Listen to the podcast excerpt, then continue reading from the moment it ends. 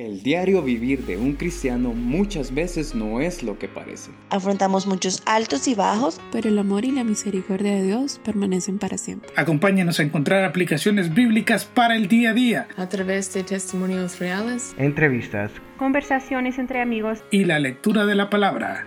Comenzamos.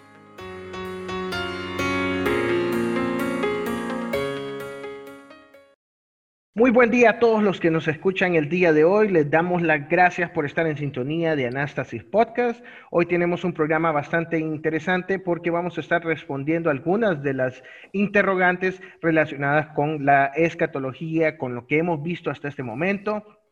Hemos hablado sobre el arrebatamiento, hemos hablado sobre el tribunal de Cristo, hemos hablado sobre la tribulación y sus distintos momentos, hemos hablado sobre el Armagedón, las bodas del Cordero. Bueno, hemos hablado sobre la primera parte que es sumamente importante que repasemos en este momento. Así que hoy nos van a acompañar Mónica, nos va a acompañar Gabriel y sobre todo va a estar con nosotros para orientarnos entre tantas preguntas Orlando. Así que les doy la bienvenida a todos y quisiera saber cómo se encuentran el día de hoy. A ver si comenzamos contigo, Mónica. ¿Cómo estás? Hola, Ian. Pues eh, agradecida con el Señor de poder estar con ustedes el día de hoy también feliz de que vamos a poder aclarar ciertas preguntas que, pues, que tenemos nosotros y que también las personas que nos escuchan puedan tener acerca de estos temas. Orlando, ¿cómo has estado? Muy bien, Ian. Doy gracias a Dios por nuevamente acompañarles. Eh, realmente, de verdad, estamos muy animados por el programa del día de hoy y orando para que el Señor nos use en este día, ¿verdad? Para poder evacuar algunas consultas y al mismo tiempo eh, que esto sirva para acercarnos más al Señor eh, y poder conocer más de él, ¿verdad? Gabriel, bienvenido, ¿cómo has estado? Muchas gracias, Ian. Pues bien, gracias a Dios todo. Eh, como todos ustedes comentan, con muchas ansias de saber más de la palabra de Dios y no solamente tener un conocimiento teórico, sino también poder aplicar a nuestras vidas lo que dice la palabra de Dios. Bueno, entonces comencemos con esta serie de preguntas. A ver, yo tengo una pregunta que te quiero lanzar en primera instancia, Orlando, es, ¿Dónde comienzan los eventos escatológicos más importantes? ¿Qué es el punto de partida de todo lo que hemos estudiado? Bueno, realmente que todo lo que la palabra de Dios habla eh, va hablando acerca de los diferentes eh, tiempos, ¿verdad? Épocas de la historia. Y eh, si pudiéramos decir, eventos escatológicos que se han cumplido, ¿verdad? Y que se siguen cumpliendo, los tenemos aún el día de hoy, ¿verdad? El hecho de que Israel siga regresando, ¿verdad? A su tierra, eso es una de las profecías que el día de hoy estamos viendo cómo se cumplen. Por ejemplo, eh, podemos hablar acerca de la profecía de los huesos secos, ¿verdad? Eh, en el libro de Ezequiel. Eh, y podemos ver cómo eso se ha ido cumpliendo el día de hoy, cómo, ¿verdad? El pueblo de Israel después de haber estado disperso por todo el mundo, el día de hoy, ¿verdad? Está nuevamente volviendo a su tierra. Pero eh, realmente nosotros como iglesia, el acontecimiento que estamos esperando el día de hoy, ¿verdad? Y que pudiera ocurrir en cualquier momento, es eh, el rapto, ¿verdad? o el arrebatamiento de la iglesia. Ese, ¿verdad? Es el primero de los acontecimientos que vamos a eh, que vamos a experimentar nosotros como la iglesia, eh, en el cual, ¿verdad? Eh, el propósito de ese acontecimiento es que el Señor Jesucristo nos va a sacar de la tierra para que nosotros estemos con Él, para poder eh, llevar a cabo, ¿verdad? Lo que es el tribunal de Cristo y luego también la boda del Cordero, ¿verdad? Así que definitivamente, ¿verdad? Nosotros como hijos de Dios, como pueblo escogido de Dios, la iglesia de Cristo, estamos esperando ese acontecimiento, ¿verdad? El rapto o el arrebatamiento de la iglesia. Sé que hay mucho relacionado en cuanto al rapto, pero hay algunos puntos de vista sobre, estos términos de profecía que a veces causan confusión y entre esos puntos de vista a veces se pone el rapto en un momento diferente. ¿Qué nos puedes decir? ¿Cuáles son esos puntos de vista para estudiar la profecía? Muy bien, eh, cuando nosotros comenzamos este estudio bíblico, en la parte introductoria hablábamos acerca de que existen diversos puntos de vista en cuanto a lo que es la escatología Y eso depende de cómo uno interpreta las escrituras, ¿verdad? El día de hoy hay muchos intérpretes que agarran la profecía y la interpretan de manera eh, no literal, sino eh, de, de, una manera eh, que le ponen, pudiéramos decir, una interpretación que no es, no, es fija, ¿verdad? O sea, todo depende del punto de vista del que la está interpretando, ¿verdad? entonces, eso, eso nosotros creemos que no es correcto. ¿Por qué? Porque cuando uno va a las escrituras, ¿verdad? En cualquier eh, parte de la escritura usted tiene que tener una interpretación gramatical, histórica y literal, ¿verdad? Esos son los tres puntos que uno tiene que eh, regirse para poder interpretar las escrituras. Lo que decíamos, ¿verdad? Que no es fijo, es una interpretación alegórica, ¿verdad? Y entonces en esa alegoría uno puede tener una interpretación otra persona puede tener otra interpretación y así pueden existir miles de interpretaciones, ¿verdad?, acerca de un mismo pasaje bíblico. Nosotros creemos que la escritura ha de interpretarse literal, ¿verdad? O sea, la palabra de Dios dice lo que quiere decir y quiere decir lo que dice, ¿verdad? Eh, histórica, porque usted tiene que eh, ver el contexto histórico de lo que el escritor bíblico está hablando. Y gramatical, uno tiene que ver, ¿verdad? Muy y estudiar, ¿verdad? Muy bien la gramática acerca de los verbos, ¿verdad? Acerca de los sujetos, acerca de, todas esas reglas gramaticales que estudiamos en primaria, ¿verdad? Para poder darnos cuenta de qué es lo que dice la palabra de Dios. Dependiendo de eso, entonces, eh, existen y podemos mencionar varios puntos de vista, pero esencialmente existen tres puntos de vista en los cuales, ¿verdad?, muchas personas se ligan a ellos. Uno es la interpretación eh, amilenarista, ¿verdad?, que es lo que están diciendo que no existe un milenio literal, ¿verdad?, como tal, sino que el milenio, ¿verdad?, solamente se refiere a un periodo grande de tiempo y que es muy probable que ese milenio ya esté en efecto el día de hoy, ¿verdad? Entonces los amilenaristas creen que el día de hoy estamos en el milenio, ¿verdad? Y que estamos esperando solamente, ¿verdad? Cuando Cristo venga por la iglesia en su segunda venida, Él establece, ¿verdad? Aquí su, eh, eh, su centro de acción y después de eso ya viene lo que es los cielos nuevos y la tierra nueva. El postmilenarismo, ¿verdad? Lo que, los que defienden este punto de vista hablan de que el mundo iba a ir mejorando, ¿verdad? Cada vez más hasta alcanzar una época dorada de mil años de duración. O sea que el, Evangelio iba a triunfar a una escala mundial y que eh, este alcanzaría su consumación con el regreso de Cristo. ¿verdad? Eso es lo que piensan los postmilenaristas. Nuestro punto de vista y el que defendemos, ¿verdad? Es el premilenarismo. El premilenarismo, ¿verdad? Se basa en una interpretación literal de las escrituras. Entonces creemos que cuando la palabra de Dios dice milenio o cuando la palabra de Dios habla acerca de mil años, creemos nosotros que eso es literal, ¿verdad? Que sí van a ser mil años.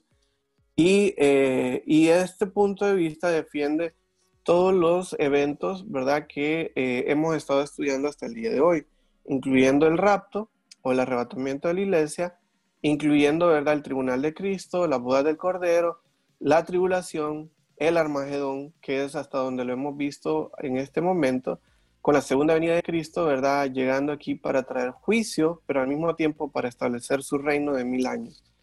Y que al final, ¿verdad? Eh, va a llegar eh, lo que va a ser, ¿verdad? El juicio del gran trono blanco. Y por último, lo que va a ser cielo nuevo y tierra nueva, donde la palabra de Dios nos habla acerca de la nueva Jerusalén. Así que Personalmente nosotros nos apegamos, ¿verdad?, a este punto de vista que es el premilenarista. Eh, esos son los puntos de vista que pudiéramos decir los básicos.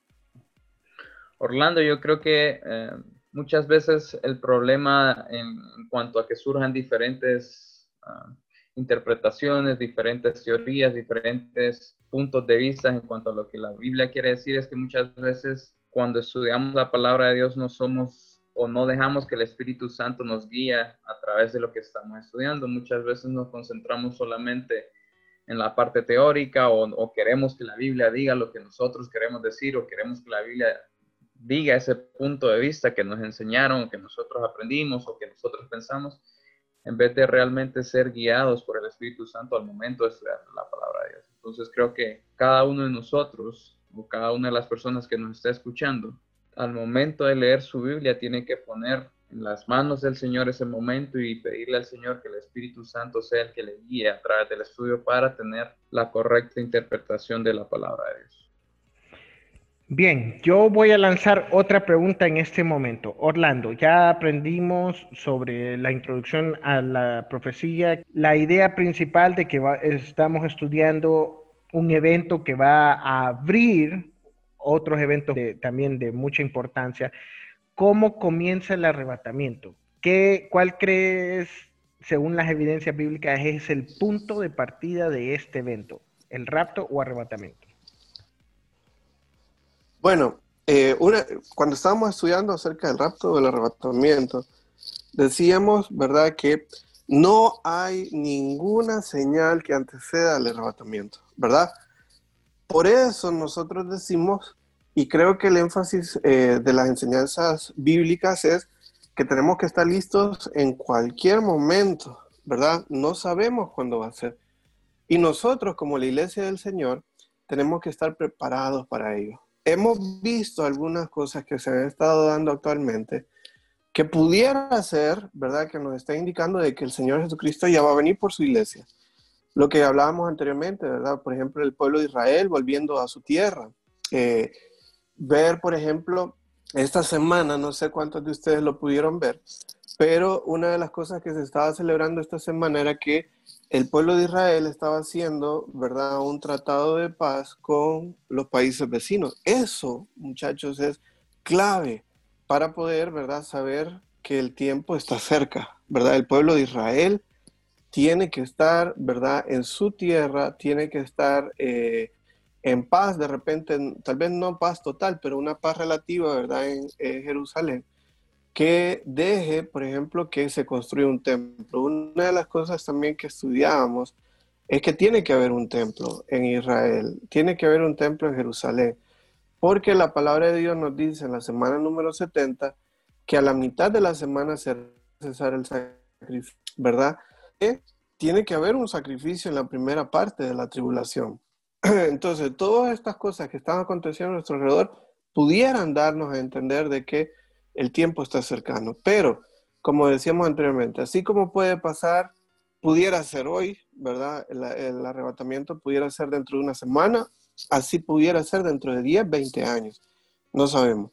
Pero lo que sí la palabra de Dios nos llama siempre a, a estar pendiente es que es en cualquier momento. Así que como iglesia de Dios tenemos que estar siempre con la mirada puesta en el cielo, ¿verdad? Y hay que entender también que si no ha ocurrido es porque Dios está siendo misericordioso y Él está siendo paciente para que la mayor cantidad de personas pueda realmente llegar a ese arrepentimiento, llegar al conocimiento de Cristo para poder ser salvo. Correcto, eso, es otra cosa que estuvimos viendo y lo comparábamos al tiempo del diluvio, ¿se acuerdan? Dice, eh, cuando estudiábamos esa parte decíamos que eh, el nombre Matusalén, que fue el hijo de Enoch, decía, ¿verdad? Justamente, y, ese nombre significa cuando éste muera, vendrá.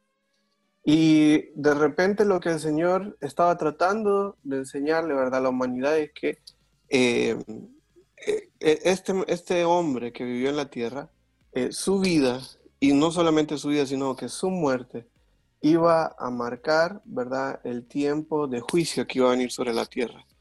Y lo interesante de esto es que si nosotros estudiamos en una línea de tiempo eh, todos los acontecimientos del libro de Génesis, nos vamos a dar cuenta que el año que muere Matusalén es el año en el cual eh, vino el libro. Así que no es casualidad, no es casualidad de que Matusalén haya sido el hombre que más tiempo vivió sobre la tierra. Eh, de alguna manera el Señor dio tiempo para que la gente se arrepintiese y volviesen a Él, pero lastimosamente la gente no lo quiso hacer y es por ello que solo ocho personas se salvaron en ese tiempo en el diluvio. ¿Cómo lo podemos comparar a nuestra actualidad? Pues después de que el Señor Jesucristo ascendió, ¿verdad? Al cielo, se sentó la, se sentó a la diestra del Padre. Han pasado más de mil años, perdón, dos mil años. Y, y aún el Señor Jesucristo no ha vuelto por su iglesia. De alguna manera nosotros podemos ver lo mismo que pasó en el tiempo del diluvio. Como decía Gabriel, la palabra de Dios es muy clara cuando dice, ¿verdad?, que Dios no quiere que ninguno perezca, sino que todos procedan al arrepentimiento, ¿verdad? Entonces, de alguna manera, todo este tiempo el Señor ha estado dando más tiempo, más oportunidad para que las personas se vuelvan a Él. Y esperemos que no ocurra lo que pasó en el tiempo del diluvio, donde ocho personas nada más se salvaron.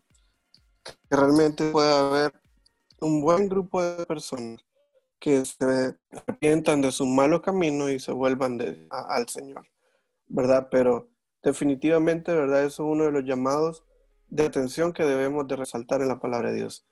El Señor todavía no ha vuelto por su iglesia porque está dando más oportunidad para que más personas puedan eh, llegar a ser parte del cuerpo de Cristo.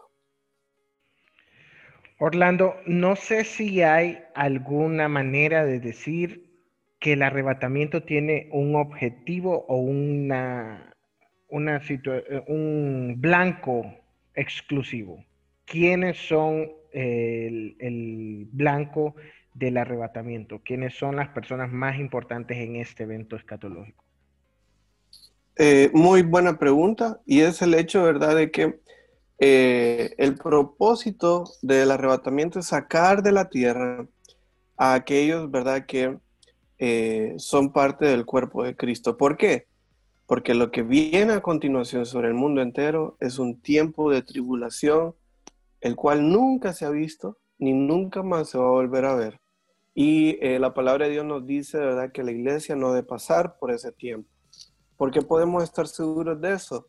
En 2 Tesalonicenses capítulo 1, versículo 6, dice, porque es justo delante de Dios pagar con tribulación a los que os atribulan, y a vosotros que sois atribulados, daros reposo con nosotros cuando se manifieste el Señor Jesús desde el cielo con el poder de su, con los ángeles de su poder, dice, en llama de fuego, para dar retribución. Y miren lo que dice aquí, a los que no conocieron a Dios ni obedecen al Evangelio de nuestro Señor Jesucristo. Entonces, ¿para quién es la tribulación, según ese pasaje? A los que no conocen a Dios, ni obedecen al Evangelio de nuestro Señor Jesucristo.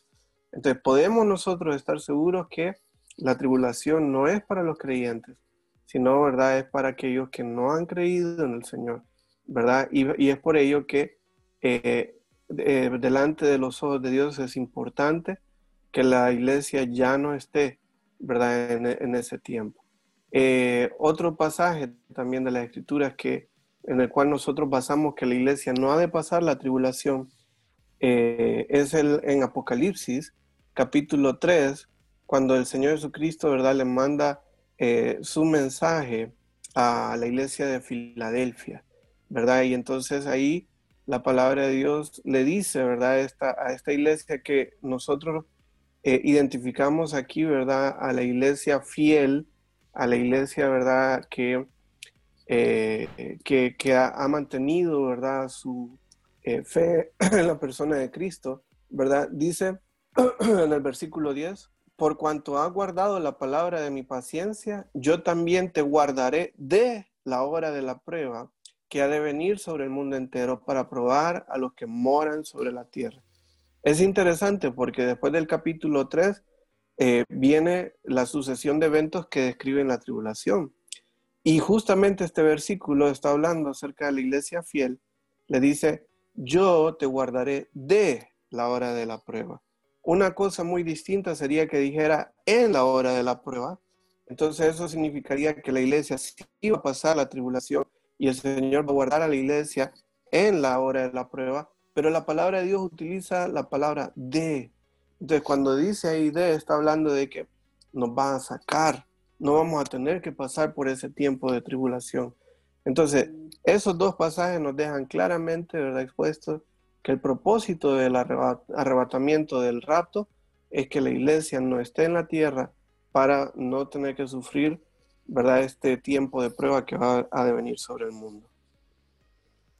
Fíjate que justo ahí va a ser mi, mi duda. Eh, sí tenemos esa seguridad nosotros, pero también eh, tenemos consciente que puede, puede haber gente que, que sienta miedo, sienta eh, muchas dudas como en cuanto a todas las cosas que ellos han realizado en este mundo y se enfocan en cosas que, que tal vez no son importantes ahorita, pero sí, sí estoy segura que hay gente que tiene miedo, qué va a pasar y cómo le damos la seguridad, eh, cómo tienen esas personas esa seguridad de que no va a pasar nada, que ellos van a estar a salvo pues, con el Señor. Muy bien, excelente pregunta, Mónica. Y es, eh, es, es cierto, ¿verdad? Hay muchas personas, inclusive cristianos hoy en día, que no leen el libro de Apocalipsis porque les da miedo, ¿verdad? y dice, no, todo lo que dice ahí, ¿verdad? Son cosas terribles. Eh, realmente, ¿verdad? No, no, no me gusta estudiar eso. Eh, miren, podemos nosotros decir esto eh, tajantemente.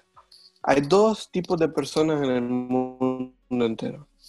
Los que han recibido a Cristo y que tienen su eternidad asegurada y los que todavía no han recibido a Cristo, ¿verdad? Y que de repente van a una eternidad sin Cristo, sin Dios y sin esperanza.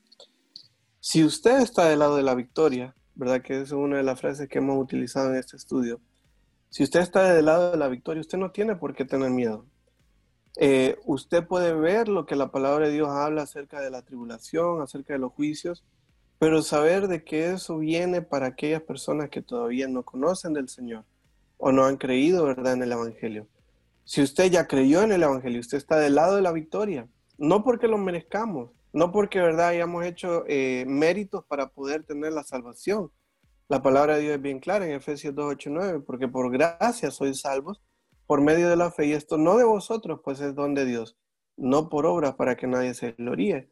Entonces, nuestra salvación está asegurada no por lo que hayamos hecho, no por nuestras buenas obras, está asegurada porque Dios en su misericordia nos ha dado la salvación que es por gracia, toda aquella persona que reconoce sus pecados, que entiende que necesita un Salvador y que sabe que eh, la única manera para poder eh, tener vida eterna es a través de la persona de Cristo y que ha recibido a Cristo como su Salvador, puede estar seguro de su salvación y que eh, es parte del de, el cuerpo de Cristo que es la iglesia. Así que no debería existir ese miedo en los hijos de Dios. Hay a veces momentos cuando leemos el término del arrebatamiento del rapto donde se tiende a confundir qué es la segunda venida de Cristo. ¿Es esta la segunda venida de Cristo o es solamente un término de confusión para aquellos que no leemos apropiadamente esos pasajes? Fíjate, Ian, que es bien interesante porque eh, en alguna parte de la escritura es justamente cuando el Señor habla acerca del, arrebatamiento, bueno, le da la revelación a Pablo eh, acerca del arrebatamiento, de alguna manera da a entender de que eh, este es el día del Señor también, o esta es la venida del Señor, ¿verdad?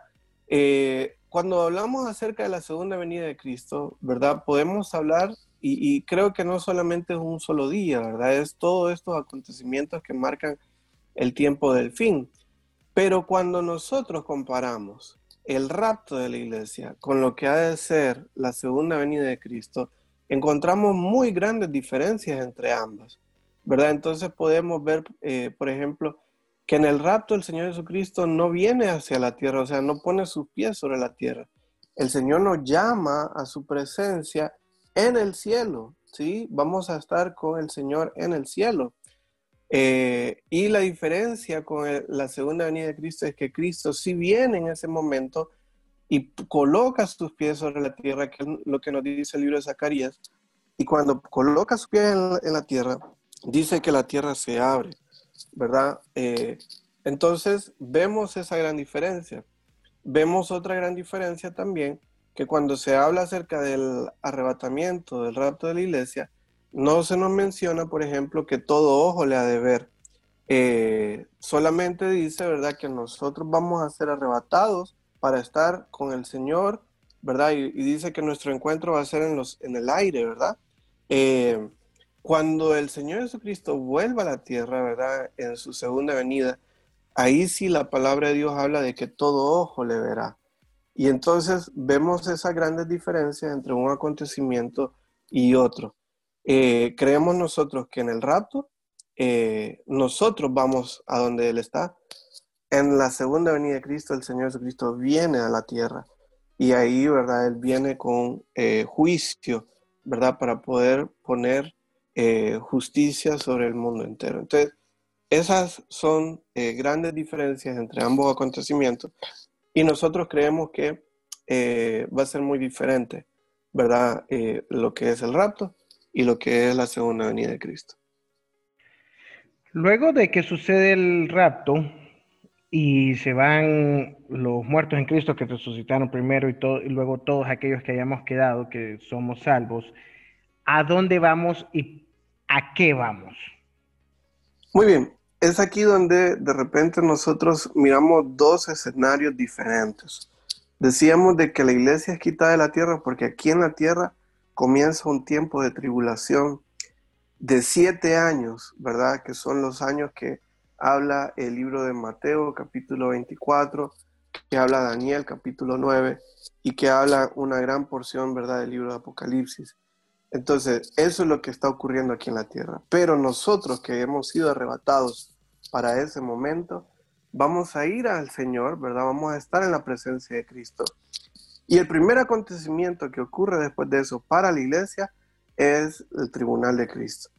Hablábamos acerca de que este tribunal de Cristo, ese nombre no fue inventado por nadie más, ¿verdad? Que lo que dice la palabra de Dios, ¿verdad? Y, es justamente el momento en el cual Cristo va a juzgar a eh, la iglesia. Ahora, este juicio, decíamos, ¿verdad? No es para ver quiénes son salvos y quiénes no son salvos. Definitivamente el que esté en el tribunal de Cristo ya es salvo. O sea que para estar en el tribunal de Cristo, eh, el requisito es haber recibido a Cristo como su único y suficiente Salvador. Cuando Pablo habla acerca del tribunal de Cristo, él se coloca dentro del grupo de personas que va a estar ahí, ¿verdad? Y entonces ahí menciona de que eh, todos vamos a comparecer y, ahí se incluye él diciendo, ¿verdad?, ante el tribunal de Cristo, para que sean juzgadas nuestras obras y que cada uno recibe lo que haya hecho mientras estaba en la carne, sea bueno, dice la palabra de Dios, o sea malo. Entonces, lo que podemos ver, ¿verdad?, a la luz de las escrituras, es que eh, la iglesia es arrebatada para pasar al tribunal de Cristo y para poder evaluar lo que fueron nuestras obras. Recuerden también lo que hablábamos, no solamente se va a evaluar qué fue lo que hicimos, sino también la motivación por lo que lo hicimos, ¿verdad? Es muy importante eso porque pudiera ser que una persona diga, bueno, yo no sé cuántas coronas voy a recibir en el tribunal de Cristo, ¿verdad? De repente yo lo único que hacía en la iglesia era limpiar o, de repente ayudaba en, lo poco, ¿verdad? No, no pude hacer, no era, por ejemplo, un pastor que predica enfrente, ¿verdad? O, no era, ¿verdad? Esa persona que eh, presidía, ¿verdad? Toda la iglesia. Tal vez usted no haya hecho todas esas cosas, pero si lo que usted hizo fue poco, pudiera ser que su ministerio era el ministerio de oración. Usted oraba por los hermanos, usted oraba por los pastores, usted oraba, ¿verdad?, por los diferentes ministerios de la iglesia. Pero usted hace eso con un corazón eh, genuino, ¿verdad?, delante del Señor. Créame que eso es lo que va a ver el Señor. No tanto lo que usted hizo, sino por qué lo hizo, para agradar a quién para llevarle gloria y honra a quien. En cambio, ¿verdad? Pudiera ser, y esto también es otro peligro, que hayan personas que estén haciendo las cosas para Dios y sean personas públicas, pero definitivamente cuando están haciendo las cosas, su corazón revela otra cosa. Realmente no lo están haciendo para Dios, lo están haciendo para sí mismos, lo están haciendo, ¿verdad? Para que lo miren, lo están haciendo para que otras personas digan, wow, qué, bueno lo que él hace.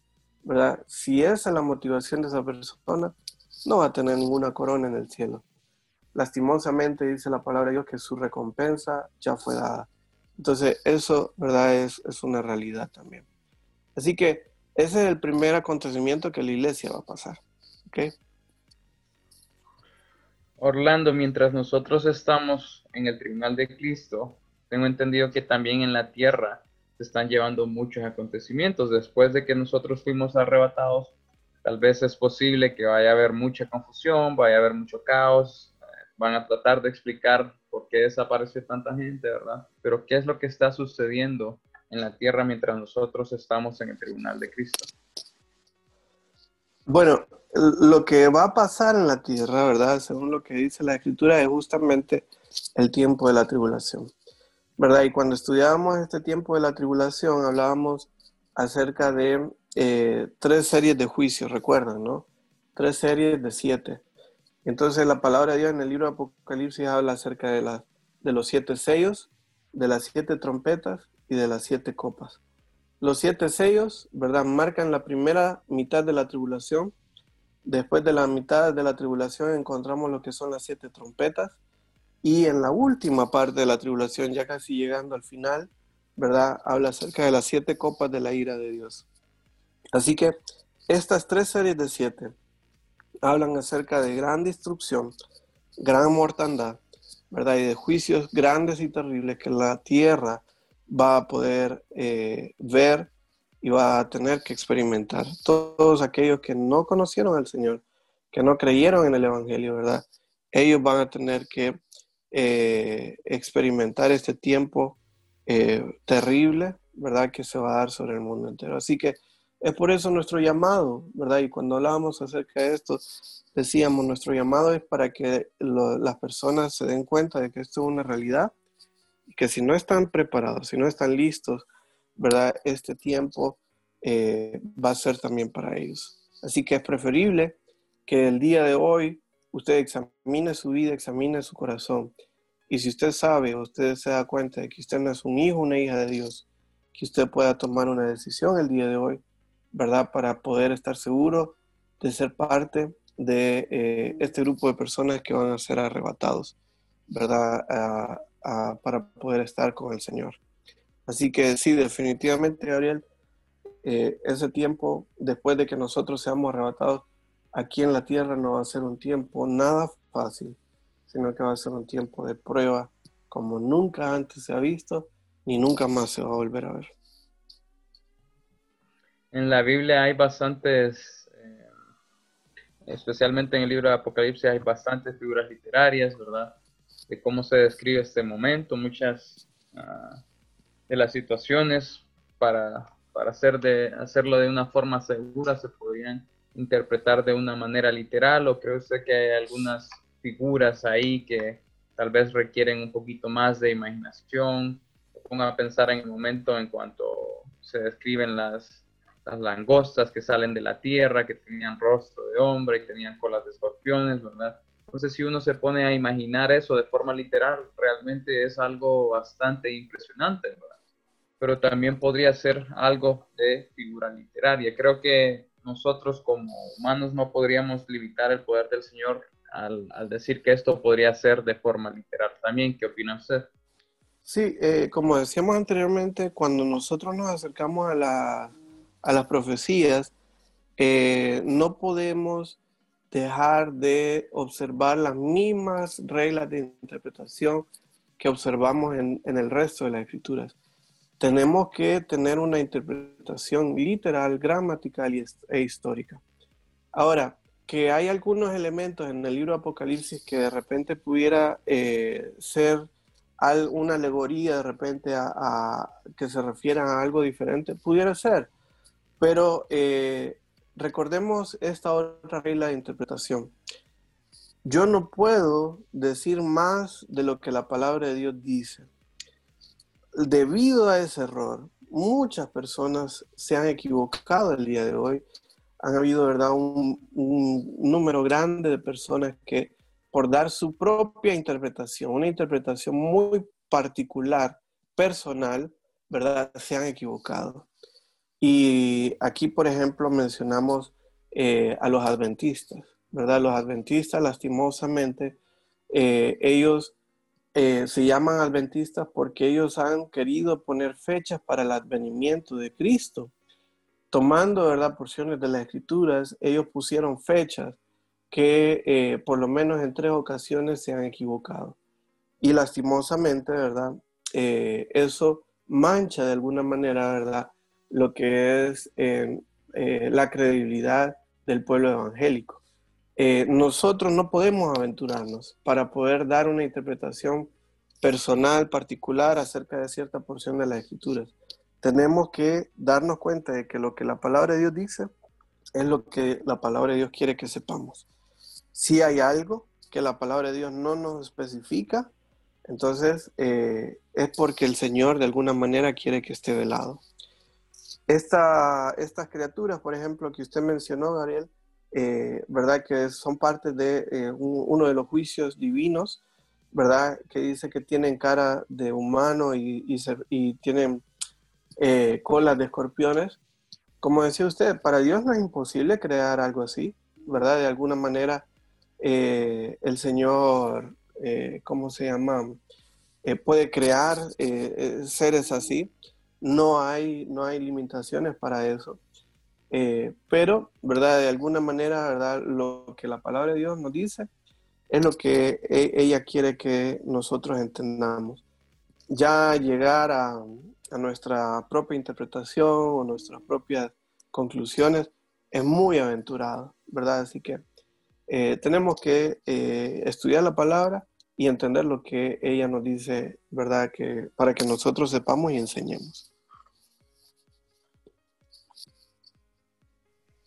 Durante la tribulación, Orlando, suceden distintos juicios. ¿Cómo están estos juicios eh, categorizados o cómo se hace referencia a ellos en la Biblia? Muy bien, como habíamos mencionado hace poco, eh, tenemos tres series de juicios, ¿verdad? Están los juicios de los sellos, ¿verdad? Los siete sellos del Apocalipsis, que los cuatro primeros hacen referencia a lo que es, ¿verdad?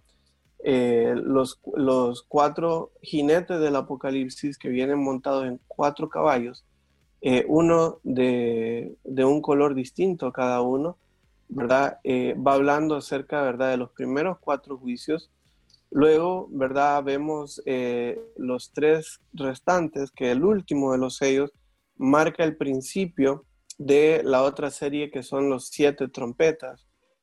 Y eh, la última trompeta marca el inicio de lo que es, ¿verdad? Las siete copas de la ira de Dios, que eh, dice Juan que vio, ¿verdad? A, a ángeles que tenían en su mano unas copas, ¿verdad? Con la ira de Dios y que fueron derramando uno por uno. ¿Verdad? Así que eh, esa es la, manera como eh, la palabra de Dios nos describe lo que va a ser eh, los juicios que han de venir sobre el mundo, ¿verdad? En ese tiempo de, tribulación. Así que definitivamente, ¿verdad? como decíamos anteriormente, va a ser un tiempo terrible, pero nuestra esperanza y nuestra convicción es que nosotros no hemos de pasar ese tiempo, porque ese es un tiempo que, solamente eh, el Señor, ¿verdad?, trae sobre aquellos que todavía no han creído en Él. Y lastimosamente, ¿verdad?, como estudiábamos también cuando miramos la tribulación, en lugar de que las personas se vuelvan a Él, lo que va a causar esto, ¿verdad?, va a ser más bien más dureza del corazón, personas, ¿verdad?, que no, van a estar eh, buscando de Dios y que al ver esto, en lugar de volverse a Dios, más bien van a estar eh, maldiciendo su nombre. Así que va a ser algo tremendo, tremendo y por eso ¿verdad? nosotros debemos de estar eh, eh, vigilantes, ¿verdad? Hacia, hacia lo que la palabra de Dios nos dice. Si bien es cierto, la tribulación dura siete años, donde son la mitad prácticamente es de relativa paz o por lo menos no de conflictos muy grandes.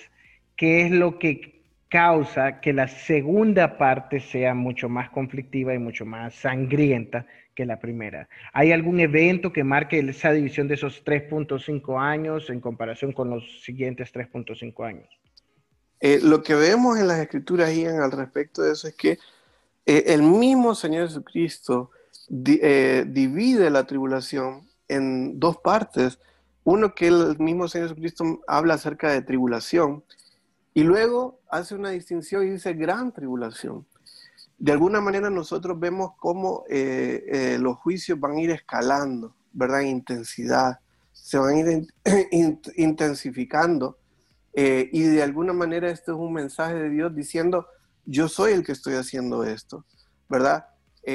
Y la gente, al ver, ¿verdad? Todas estas cosas, lo que hablábamos anteriormente, va a endurecer su corazón, no va a querer creer en Él, ¿verdad? Y lo que podemos ver también, ¿verdad? Es que la gente va a odiar no solamente a Dios y lo que está haciendo, ¿verdad? Trayendo juicio al mundo, sino también a sus emisarios, ¿verdad? Porque, por ejemplo, vemos una persecución intensificada sobre los, los eh, que hayan creído en el Señor Jesucristo, ¿verdad? Eh, recuerden, ¿verdad? Lo que, lo que estudiábamos en la tribulación, decíamos de que va a haber un sello que, con el cual se va a marcar a todas las personas que no hayan eh, creído en el Señor Jesucristo. Y esas personas que van a ser selladas, ¿verdad? Que la palabra de Dios habla de una marca con un número, dice que es de humano, ¿verdad? Y es el 666, eh, ¿verdad? Eh, y, ese sello justamente va a ser para poder también eh, perseguir a todos los que no tengan ese sello. Entonces, si usted es parte de Cristo, si usted, ¿verdad?, ha creído en el Señor Jesucristo como su Salvador personal, en el tiempo de la tribulación, ¿verdad? O sea, estamos hablando después del rapto, ya estando dentro de la tribulación y usted en ese momento cree en Cristo, no lo va a tener fácil, ¿sí? No lo va a tener muy fácil, sino que definitivamente va a ser un, un periodo muy terrible. Y recordemos también de los dos testigos que se habla, ¿verdad? Eh, en el libro Apocalipsis, dos testigos que van a estar predicando. Recordemos de los 144 mil, que son, ¿verdad? Eh, 12 mil de cada tribu de Israel, que van a estar, ¿verdad? Viendo eh, eh, todo lo que está ocurriendo en el mundo, pero ellos también van a estar predicando la palabra de Dios. A todas estas personas, el mundo, el anticristo, ¿verdad? Y todo, todo el sistema los va a odiar, los va a aborrecer y va a querer ir en contra de ellos. Pero definitivamente, ¿verdad? Podemos ver que eh, los planes de Dios se están cumpliendo en medio de toda esta situación. Hablemos sobre los dos testigos. ¿Cuál es su objetivo de estar presente durante este periodo de tribulación? Bueno, en cuanto a los dos testigos, eh, la palabra de Dios, ¿verdad? nos habla acerca de ellos eh, y es bien clara, ¿verdad? En cuanto a, este tema, ¿verdad? Eh, habla acerca de que ellos van a estar en, en, medio de la tribulación, van a estar compartiendo acerca de Cristo, ellos van a estar trayendo juicio sobre el mundo, ¿verdad? Y eh, dice, ¿verdad? Que ellos, eh, justamente, ¿verdad? El, propósito de ellos es eh, que, traigan también más juicio y que la gente entienda que realmente Dios el que, el que está haciendo todo esto, ¿no? pero todo esto lo encontramos en Apocalipsis capítulo 11, ¿verdad? Versículos del 3 al 12. Eh, donde justamente la palabra de Dios nos habla acerca de estos dos, ¿verdad? Y dice, ¿verdad? Que ellos van a estar por 1265, perdón, 60 días vestidos de silicio. Dice, estos testigos son los dos olivos y los dos candeleros que están en pie delante del Dios de la tierra. Y si alguno quiere dañarlos, dice, sale fuego de la boca de ellos y devora a sus enemigos. Y si alguno quiere hacerles daño, debe morir él de la misma manera ¿verdad? Eh, con la cual ellos querían, ¿verdad? Hacerle daño a estos dos testigos. Dice, estos tienen el poder para cerrar el cielo, a fin de que no llueva en los días de su profecía, y tienen poder sobre las aguas para convertirlas en sangre y para herir la tierra con, todas, con toda plaga cuantas veces quieran. Dice, cuando hayan acabado su testimonio, la bestia que sube el abismo hará guerra contra ellos y los vencerá y los matará. Y sus cadáveres estarán en la plaza de la grande ciudad, que en sentido espiritual se llama Sodoma y Egipto, donde también nuestro Señor fue crucificado. Y los de los pueblos, tribus, lenguas y naciones verán sus cadáveres por tres días y medio, y no permitirán que sean sepultados, y los moradores de la tierra se regocijarán sobre ellos y se alegrarán, y se enviarán regalos unos a otros, porque estos dos profetas habían atormentado a los moradores de la tierra. Y sigue hablando acerca de eso, ¿no? Dice que después el Espíritu de Dios viene sobre ellos, se ponen en pie y luego dice que ellos suben eh, al cielo en una nube, ¿verdad? ¿Por qué? ¿Por qué va a ocurrir todo esto? Nuevamente, ¿verdad? Dios está mostrando su poder y dando a entender a los moradores de la tierra de que es Dios el que está haciendo todo esto. Así que definitivamente, ¿verdad? Eh, estos dos testigos van a ser eh, emisarios de Dios, ¿verdad? Para poder dar señales del cielo eh, y que van a tener poder, ¿verdad? Como de repente la gente no, no se lo espera, ¿verdad? Y la gente va a estar maravillado acerca de lo que estas personas van a hacer. Pero nuevamente, a pesar de ver todas estas señales, la gente no se vuelve a Dios y más bien se van a regocijar. Dice que va a ser algo como Navidad, ¿verdad? En el cual cuando miren los cuerpos de estas dos personas muertas, la gente se va a dar regalos los unos a los otros en celebración. O sea que va a ser eh, algo también eh, muy llamativo lo que va a suceder con ellos. Al igual que Dios, Satanás también tiene una trinidad diabólica y con un propósito específico. ¿Quiénes son esos actores que durante la tribulación se ven sumamente activos? Muy bien, la Trinidad satánica va a estar muy activa en la tribulación, ¿sí? Recordemos quiénes son la Trinidad satánica. Acuérdense una cosa, Satanás siempre ha sido un imitador. Él está, tratando eh, de imitar el poder de Dios, ¿verdad? Él siempre ha tratado de hacer lo mismo. Y recuerden, ¿verdad?, cuál fue el pecado con el cual cayó Satanás. Eh, fue el pecado, ¿verdad?, de querer ser igual que Dios, ¿verdad? Eh, y sentarse, ¿verdad?, en el trono de Dios. Eso, eso era, era, era el propósito de Satanás en ese tiempo. Entonces, eh, Satanás tiene una trinidad satánica, así como, eh, como está la trinidad divina, ¿verdad? La, eh, lo que habla, ¿verdad? De Dios, el Padre, Dios el Hijo y Dios el Espíritu Santo. Pero la, la, trinidad satánica está conformada por Satanás, ¿verdad? Por el anticristo y por el falso profeta. Los tres van a estar muy activos en la tribulación. Satanás, ¿verdad? Controlando todo lo que este mundo está pensando, haciendo, eh, de repente, ¿verdad? Siguiendo. El anticristo que va a ser el emisario de Dios, que justamente va hablando la primera, primer sello que habla el libro de Apocalipsis de la entrada del anticristo en escena, que dice la palabra de Dios que viene en un caballo blanco, imitando a la persona de Cristo cuando Él también venga en su caballo blanco.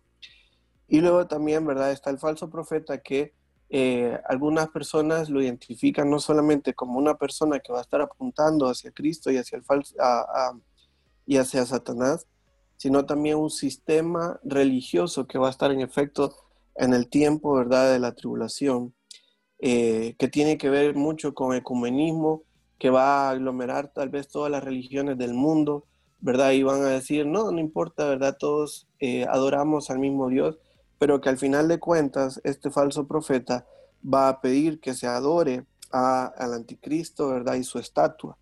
La estatua del anticristo, recuerden también eso, ¿verdad? Es una de las cosas que va a ocurrir en la tribulación. Va a haber una estatua creada por el anticristo que va a tener poder esa estatua, que va a poder hablar, que va a poder hacer milagros y la gente, ¿verdad? De repente eh, va a ir a adorar a esa estatua y el anticristo va a obligar a todo el mundo que adore la estatua, ¿verdad? Eh, así que vemos, ¿verdad?, cómo eh, este, esta persona, ¿verdad?, el falso profeta, este sistema religioso va a estar apuntando, ¿verdad?, hacia la adoración al anticristo, ¿verdad?, y a Satanás.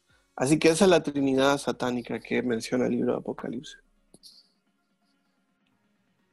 Hasta los momentos hemos hecho un repaso bastante amplio sobre todo lo que ha sucedido desde el arrebatamiento del Tribunal de Cristo hasta llegar a la boda del Cordero y hablar un poco de la tribulación. Hay tanto que tendríamos que preguntar sobre esto, pero ahora estamos a punto de cerrar con una pregunta que a mí me parece sumamente interesante. ¿Cuál es el evento que le da punto final al periodo de la tribulación? Muy bien. Eh, todas las cosas, todos los juicios van a desembocar en lo que va a ser el Armagedón. Eh, el Armagedón, por lo que pudimos estar estudiando eh, la semana pasada, es el último acontecimiento, ¿verdad?, en el cual va a marcar el juicio final de Dios sobre los ejércitos de la tierra que están en contra de Dios. Eh, y, justamente, ¿verdad? El Armagedón es el momento en el cual el Señor Jesucristo viene aquí a la tierra eh, Juan habla acerca de que eh, él mira cuando el Señor Jesucristo viene sobre la tierra y él viene, ¿verdad?, con su eh, personas, con, su grupo, ¿verdad?, de gente que lo sigue, que es muy probable que nosotros vengamos con él, ¿verdad? Porque recordemos que ya nosotros estamos con el Señor Jesucristo para siempre, eso es lo que la palabra de Dios nos dice. Entonces, nosotros venimos con Él el Señor Jesucristo viene y estando, ¿verdad?, eh, en la tierra, Él pone sus pies, dice, en el monte de los olivos, el cual se divide en dos, dice el libro de Zacarías, y luego, ¿verdad?, hay una serie de batallas entre Cristo, ¿verdad?, y los ejércitos del mundo, incluyendo al anticristo. Eh, va a haber batallas, según lo que dice la palabra de Dios en Jerusalén, va a haber otra batalla, ¿verdad?, en, en Edom, pero una de las más terribles va a ser en el Valle de Meguido, que es justamente donde dice la palabra de Dios que va a haber tanta sangre corriendo en ese lugar y tanta muerte, que la sangre de las personas dice que va a llegar a la altura de, de los frenos de los caballos.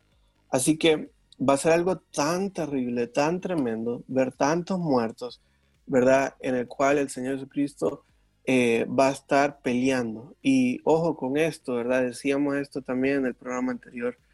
Nosotros no venimos a pelear con Él. El Señor Jesucristo mismo ha de destruir, ¿verdad? Todos estos ejércitos y todas estas personas con el poder de su palabra. ¿sí? Entonces, si bien nosotros venimos con Él, ¿verdad? Pero nosotros no vamos a pelear. El único que pelea, ¿verdad? Dentro de este, de este tiempo es justamente el Señor, ¿verdad? Y dice la palabra de Dios, ¿verdad? En Apocalipsis capítulo 19, versículo 15, de su boca sale una espada aguda para herir con ella a las naciones, y él la regirá con vara de hierro. ¿Ven? Entonces, de su boca, ¿verdad? O sea, el Señor Jesucristo, Él, ¿verdad? Solamente Él tiene el poder para poder hacer todo esto que va a acontecer. Pero dice que nosotros venimos con él. El versículo 14 dice, y los ejércitos celestiales vestidos de lino finísimo, blanco y limpio, le seguían en caballos blancos. ¿Verdad? Entonces eh, vemos eh, cómo, eh, cómo, todas estas cosas se van a dar en ese lugar. ¿Qué va a ser el resultado de todo este tiempo? Dice el versículo 17, y vi a un ángel que estaba en pie en el sol, el cual clamó a gran voz diciendo a todas las aves que vuelan en medio del cielo, venid y congregados a la gran cena de Dios, para que comáis carnes de reyes y de capitanes, y carnes de fuertes, carnes de caballos y de sus jinetes, y carnes de todos, libres y esclavos, pequeños y grandes. Y vi a la bestia, a los reyes de la tierra y a sus ejércitos reunidos para guerrear contra el que montaba el caballo y contra su ejército. Y la bestia fue apresada, y con ella el falso profeta, que había hecho delante de ella las señales con las cuales había engañado a los que recibieron la marca de la bestia y habían adorado su imagen. Estos fueron lanzados vivos dentro del lago de fuego que arde con azufre. Y los demás fueron muertos con la espada que salía de la boca del que montaba el caballo, y todas las aves, dice, se saciaron de las carnes de ellos. O sea, este es el juicio eh, final antes de eh, el, milenio, ¿verdad? Eh, y, que vamos a estar hablando también, ¿verdad? En el próximo programa, ¿verdad? Ya vamos a entrar al milenio, pero ese es el juicio final con el cual marca el final de la tribulación. Cristo viniendo a este mundo para poner orden y para poner justicia. Y esto, ¿saben? Me llama mucho la atención porque Hoy en día nosotros miramos tanta injusticia a nuestro alrededor, ¿verdad?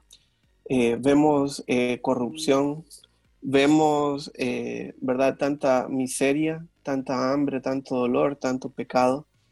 Pero cuando el Señor Jesucristo venga a este mundo, ¿verdad? Y reina por esos mil años que nosotros leemos en las Escrituras, ahí en ese momento realmente vamos a ver justicia. Qué maravilloso. Qué hermoso poder tener la esperanza de que un mundo de que el mundo, el planeta Tierra, algún día va a poder ver la justicia verdadera, ¿verdad? Así que eh, eso es algo que nos tiene que alentar también. Mi última pregunta. Si no me fui en el arrebatamiento, ¿valdría la pena arriesgarme para pasar por todo este proceso de la tribulación? La respuesta eh, es inmediata, es un no. Entonces, ¿cómo me preparo para no pasar por todo este periodo e irme juntamente con la iglesia? ¿Cómo me preparo para no pasar por la tribulación? Bueno, la única manera para poder estar listo y para poder estar preparado eh, para este tiempo terrible de la tribulación es haber tomado la decisión más importante de la vida. Y esa decisión es recibir a Cristo como su único y suficiente Salvador. ¿Saben? Hoy en día hablamos y predicamos el por qué tenemos que recibir a Cristo y podemos mencionar muchas razones, ¿verdad? Por las cuales podemos recibir a Cristo. Mencionar de que vamos a tener, eh, ¿verdad? Eh, vida eterna, que vamos a poder ir al cielo, que vamos a estar en la presencia de Cristo. No es que vamos a dejar de tener problemas en este mundo, pero sí tenemos, ¿verdad? Esperanza de que Dios está con nosotros y que Dios nos guíe, ¿verdad? En medio de todas estas razones por las cuales uno recibe a Cristo, creo que estudiando estos temas llegamos también a la conclusión de que si usted recibe a Cristo, usted no, no va a tener que pasar ese tiempo de prueba sobre el mundo. Yo creo que eso es un gran motivo, también un gran aliciente para poder eh, tomar esta decisión, ¿verdad? Y es por ello que nosotros nuevamente, ¿verdad? Y si usted ha seguido esta serie de estudios, usted ha, ha, encontrado de que hemos estado haciendo énfasis en esto.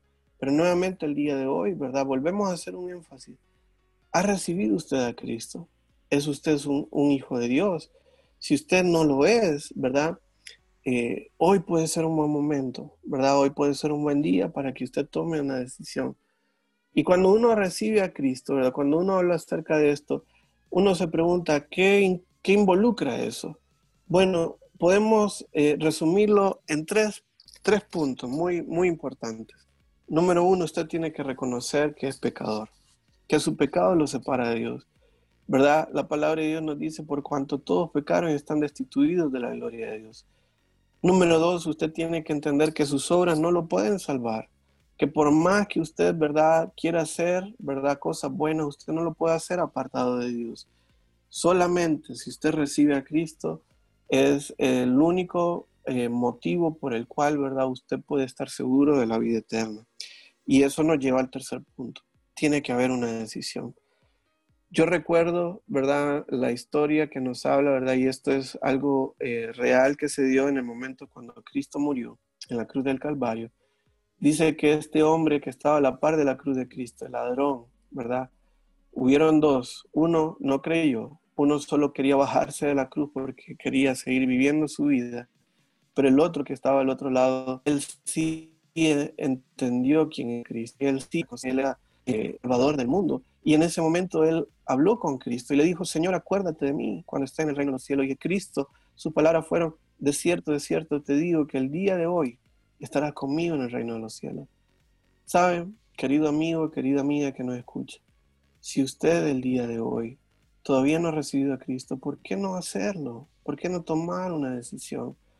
Y que usted, al igual que este hombre que estuvo a la par de la cruz de Cristo, pueda tener esa misma certeza de decir, el día que yo me muera o el día que Cristo venga, yo me voy con Él, yo voy a estar en su presencia.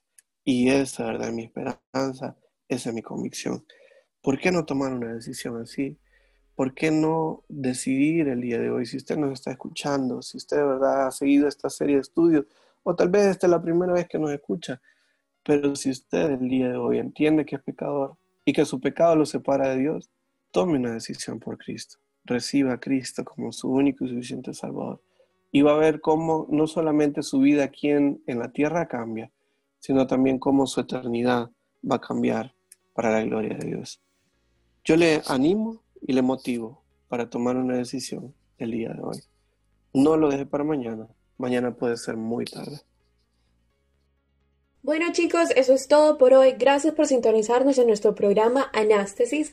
Te invitamos a que sigas escuchando nuestros próximos episodios para así juntos poder seguir conociendo más de la palabra de Dios y su voluntad para nuestras vidas. Recuerda si deseas contactarnos puedes hacerlo a través del correo anastesispodcast.gmail.com. Te esperamos y muchas bendiciones.